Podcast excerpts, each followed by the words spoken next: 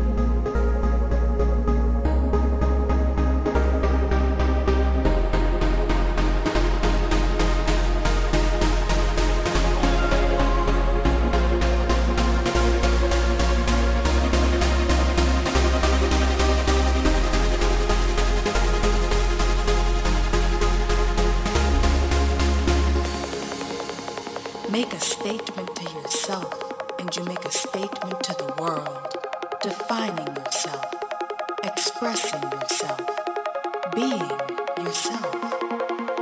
For other than that, nothing matters anymore. It's all an illusion.